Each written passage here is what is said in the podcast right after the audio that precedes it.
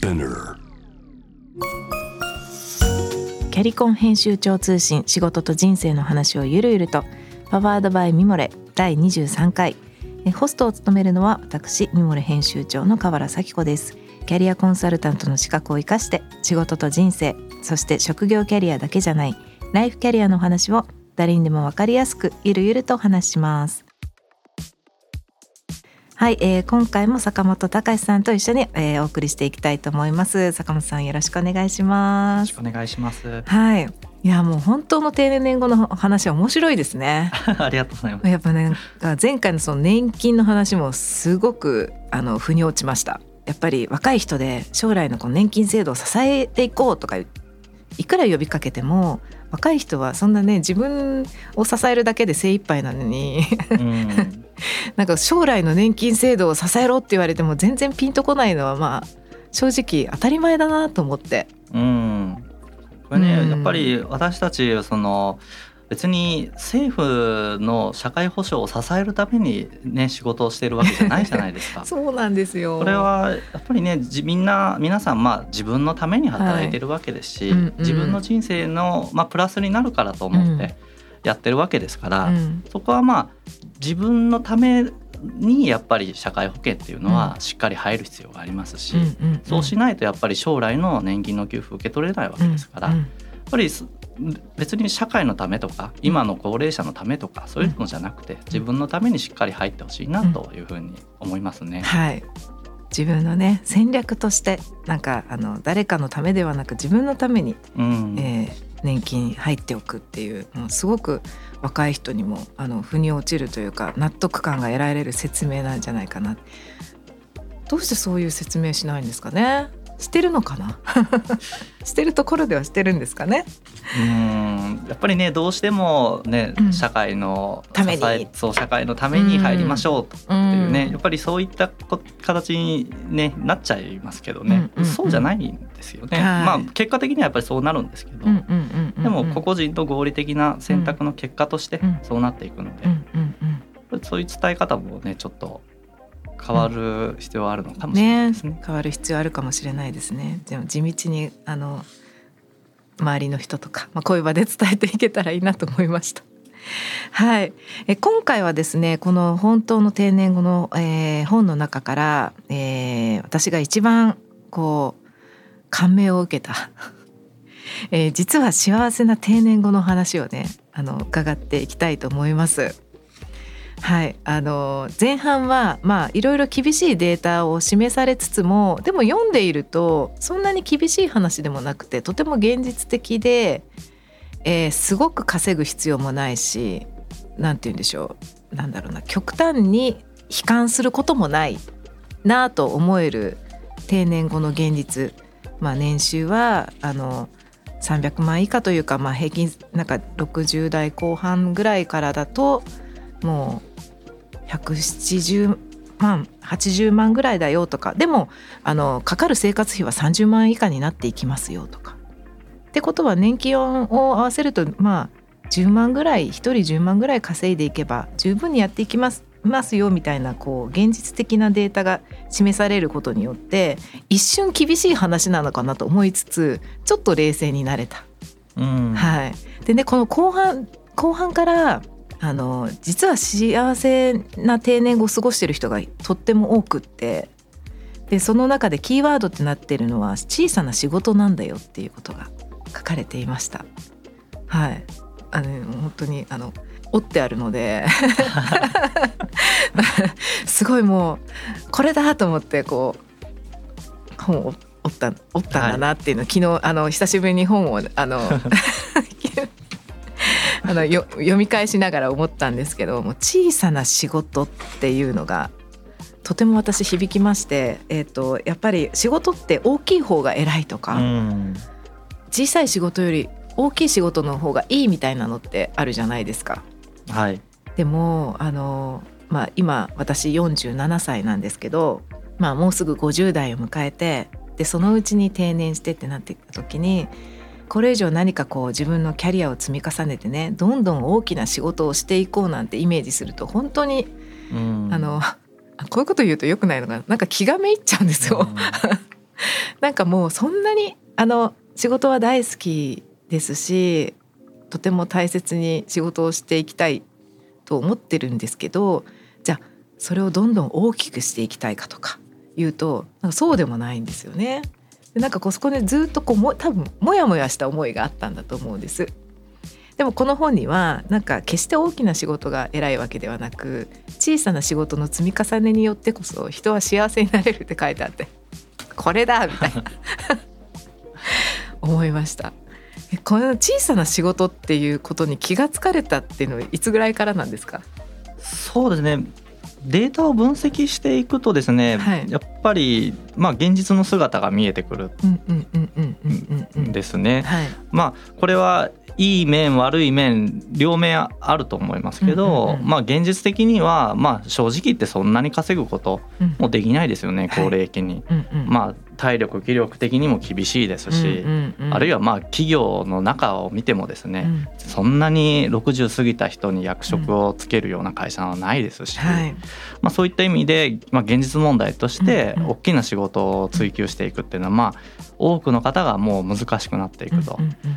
そういったものがまあデータを見ればですねやっぱりまああの当たり前のことですけれども浮かび上がってきますので、まあ皆さん小さな仕事やってるんだなというのがあの統計データから分かりますしで一方でじゃあ幸福度ですとか仕事に対する満足度こういったものを分析するとですね、まあ高齢期の方が明らかに高いんですね。そうなんですね。それ結構意外だったんですよ。うん、そうなんだそうなんですよ。なので皆さんあなんか年取ったらねあの意味ある仕事につけなくて、うん、あの面白くないんだろうなみたいな、そういうふうな漠然とした感覚があると思うんですけど、うん、ありますね。データ見るとね逆なんですよね、うん、データにはどういうことが示されてるんでしょうかデータで。データではですね、はい、幸福度ですとか仕事の満足度が、まあ、50代後半以降ぐらいまあぐぐっと上がっていくんですね。それは意外ですよね。なんか下がっていくのかなってイメージはあったんですけど、ね、はい、まあ、例えば再雇用なんかを見ても、あの現役世代の方が再雇用の方を見るとああ役職外れちゃってかわいそうだなっていう風なそういう受け止めされる方もいらっしゃると思うんですけど、でも実はねデータ取ってみると、再雇用の人もあのまあもちろん不満に感じられてる方もいらっしゃるんですけど、うん、実は現役世代の方より満足して働かれてるっていうのが、あの実は見えてきます。なんかデータを見るとそういうことが浮かび上がってくるんですね。なんかやっぱ良くないですね。私たちこうすぐあの体感というか感覚であの話しちゃったりするので。うん意外とねデータを見ているとあまあこれは当たり前だなっていう風なデータが出てくることもありますし、うんうん、逆にあこれ意外だなっていう風な結果が出るってこともありますし、まあやはりデータをしっかり分析すれば嘘はつかないので、はい、そこら辺はあのこの本の中ではやっぱりしっかりといい面も悪い面も、うんうん、あのフラットにデータから見えていることほど、うん、あの説明しているっていうようなコンセプトではしてます。あの小さな仕事っていうのは、まあ、この本をねまだ読んでらっしゃらない方もいらっしゃると思うんですけど具体的にはどういった仕事を指しているんでしょうか？はい。小さな仕事とはどういう仕事かですけれども、はい、まあ、いろんな要素があると思いますね。まあ、まずと例えば労働時間が短いっていうことでしたり、うん、あるいは仕事の負荷仕事の量ですとか、うんうん、あの仕事の責任ですとか、うんうんうん、まあ、そういったものが少ない。はい、でその代わりですね、まあ、収入も少ないです。うんうんうん、で一方でと仕事にかかる負荷が減るので、うんうん、あのストレスが少ない仕事なんですね。うん、まあ、そういったような特徴を持つ仕事を、まあ、小さな仕事というふうに名付けています。あの本の中にはいくつかの事例が載ってるんですけれどもこう小さな仕事を得てあのそこに意義を感じるまでのストーリーがねあのとても7つぐらいの事例が載っていたんですけどなんかできれば一つぐらいちょっとお話しいただいてもいいですか？なんか小さな仕事まあそれ以前に別の仕事をされてたわけですよね、はい、ここに事例に載ってる方は。はい、例えばですね、うん、あのこちらの方はもともと自衛隊で働かれていた方なんですけれども、まあ、自衛隊でですね、まあ、防衛省で、あの働かれててっていうような方がいらっしゃって、で、まあ、その方がですね、まあ、定年以降、まあ、ちょっと違う会社を挟んで最終的にはですねまあ、看護師寮の管理人になると、うんうん、まあ、そういったエピソードを例えば一つ、うん、寮寮の管理人寮の管理人さんなんです。で寮の管理人さんなので、まあ、仕事の内容はですね、まあ、あの想像するように、例えばまあ受付をして、うん、あの実際に住まわれてる方に挨拶したりですとか、あるいはまあ何かおかしいとこがないかなって点検したりですとか、あるいはまあ清掃廊下を清掃したりとか、うん、ゴミ出しをしたりですとか、うんうんうん、あるいはまあ宅配を取り継いだりですとか、はい、まあ、そういうですね、まあ、地道な仕事をされてるわけです。うんうんうん、でもですねお話をお伺いしてると、はい、まあ、非常に充実して仕事をされているんですよね。そういったところも、まあ、実際にヒアリングも100ぐらいありましたけども、うん、まあ、多くの方がですね、うん、そういった形で小さな仕事に、まあ、あの確かに意義を感じながら、うん、あのやられているっていうのが見えてくるのかなと思ってます。うん。うん、面白いですね。外から見ると防衛省にお勤めだったのに管理人にみたいな、あの管理人のお仕事がどうとかいうことじゃないんですけれども例えば、えっと、なんだろうクリエイティブな仕事とか、まあ、あのオフィスワークをしていた人が、まあ、どちらかというと体を動かす、えー、方のお仕事になった時に何かこうなんていうの見え方っていうんですかね。なんかあの自分もそうなるのかなみたいな風に思ってしまったりするんですけどでもむしろポジティブっていうことですよね。なんか本に書かれてたのは。はい、運動にもなって運動にも健康にも良くてって言われた。ら、はい、本当そうかもって思いました。はい、あので、うん、多く多くの方が言われるんですよね。この健康体を動かすことが大事なんですよって。私もねまだ30代なので、はい、そこら辺は正直言われるまで分からなかったんですけど、えー、仕事を通じて体を動かすことっていうのが、うんあの実はとても大切ではい、で一石二鳥なんだっていうような、はい、そういった話すごい多かったですね。あもう実際にも皆さんがそういう感想を持たれてるってことなんですね。そうですね。えー、面白いですので現役世代の方にとってみると、うん、まあ40代50代の方にとってみると、まあ年取っても自分の専門性を生かして、うん、そういう仕事をずっとやっていきたいって思うじゃないですか。わ、うん、かります。でもそれもね素晴らしいことだと思いますしそのための努力を重ねるっていうことは大切なことだと思うんです。でもそれだけじゃないと思うんですよね。例えばまあこの防衛省の方であっても、まあ防衛省時代のスキルが直接生きる仕事ではないんです。寮の管理人の仕事は。でもそうした中でもその寮の実際の管理人の仕事に、まあ確かにやりがいを持ってやられているっていう姿が見えてきますので、まあ本当にもう自分の経験を生かすっていうそこは大切なんですけども、それだけじゃないっていうこと、そこはまあ一つぜひですね、伝えておきたいなとは思っています。本当そうですね。あの私もキャリアコンサルタントの資格を取った時にやっぱ基本的には過去の経験とスキルを種卸ししてで、うん、あのその次のキャリアパスをあの描くお手伝いをするお仕事じゃないですかコンサルタントって。でもなんか一方でそれにとらわれすぎてしまうとどんどん細く細くなっていくなとも思ったりもするのでこう割とこうできるだけこう狭くならないようにこう自由なちょっとこう思いもよらないようなキャリアパスとかも考えられるように話したいなってちょっと思ったりとかする時ってあるんですけど、まあ、どんどんどんどんこう自分の専門性専門性っていうと可能性が狭まっていっちゃうこともあるじゃないですか。はい、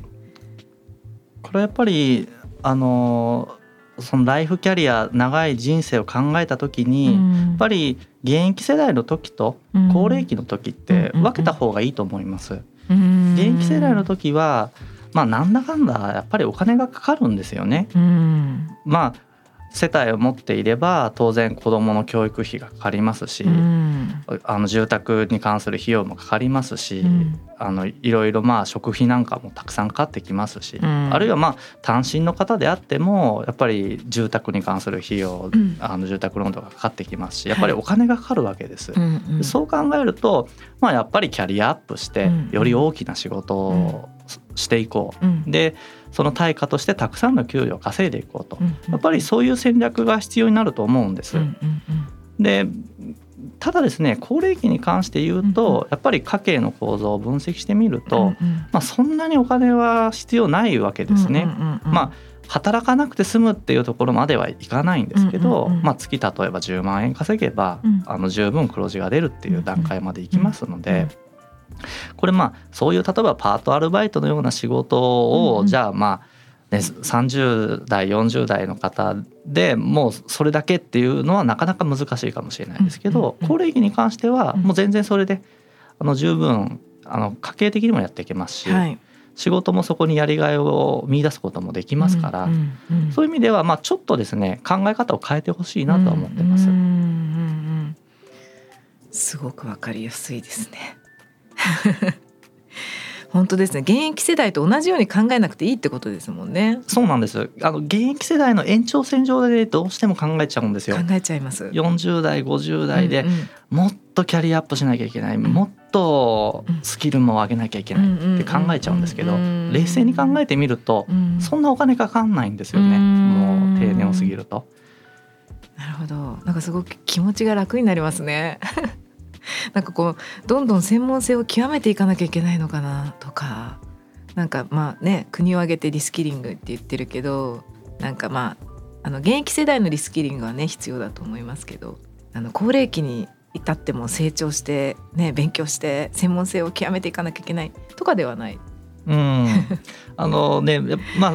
気持ちはわかるんですけどね、やっぱりまあ少子高齢化の中で、まあ、高齢者の方にも現役の人と同じぐらい仕事をしてほしいっていうような、やっぱりそういった気持ちはわかるんですけど、でもまあやっぱり個人として考えると、うん、そこまではちょっとほとんどの人はできないですよ。そういう意味で言うとまあ現実的にできる仕事、うんうん、でしかもそういった仕事が実は社会的にも、まあ、とても価値のある仕事。なんだと思うんですね。ね。今労働市場の状況を見てるとですねむしろそういった仕事の方がホワイトカラーの仕事より人手不足でなり手がいなくて困ってます。で、まあ、やっぱ課題もあるんですね。やっぱりもっとあの賃金上げていかなきゃいけないですし、そう安くですね、そういった方をあの使っていこうっていうような、そういった流れは、これもう抜本的に変えていかなきゃいけないと思ってます。でおそらく今後変わっていくと思いますここら辺も。まあ、ですのであのそういった方をですねしっかりとあの報いるようなことができるような環境を作りながら、高齢者の方の仕事を、まあ、社会で生かしていってほしいなと、うんうん、まあ、社会の観点から見てもそう思います。うんうんうん、具体的に言うとその人手不足で、まあとまあ、とても今で言うと価値のある仕事だと思うっていうのはどういったお仕事を今指してお話しされてますか？はいもういろいろあるんですけれども、うんうん、例えばまあ販売員さんの仕事ですとかあるいはまああの飲食店で調理をされる仕事ですとか、あるいはあの本当にまあ身近な仕事でいうと例えば警備の仕事ですとか、はい、ここら辺ですっごい人手不足なんですね。あそうなんですね、はい、で時給水準もどんどん上がってます。あそうなん、ね、足りないので。いいですねでも本当にあの仕事で体を動かすっていうとこことがとてもあのいいなと思って、うん、ますます健康が大事じゃないですか。そうすると仕事を通じて体を動かせた方が一石二鳥ですもんね稼げて。そうですね。あの運動にもなって。はいね、短時間で済むのであれば、例えば午前中だけ午後だけですとか、あるいはまあフルタイムであっても週3日だけですとか、はい、そういった形で例えばそういう仕事に就きながら、で給与もしっかりもらって、はい、でまあ体もまあ適度に動かすと、うんうん、そういうことになればこれはもう全然あの苦じゃないと思いますし、うん、と社会にとってもとってもありがたい存在だと思いますし、うんうん、まあそういった形になれば全然あのありだと思うんですよね。いいですね。私これ読んでからえ自分だったら何やるかなってずっと考えてるんですよ。はい あのね本当にいろんな仕事があります高齢期の仕事は、ね、そうですよねなんかこうつい今の自分の仕事にとらわれてしまうんですけどそれを取っ払ったら自分は何をやりたいかな何だったらお役に立てるかなってすごい考えてます。うん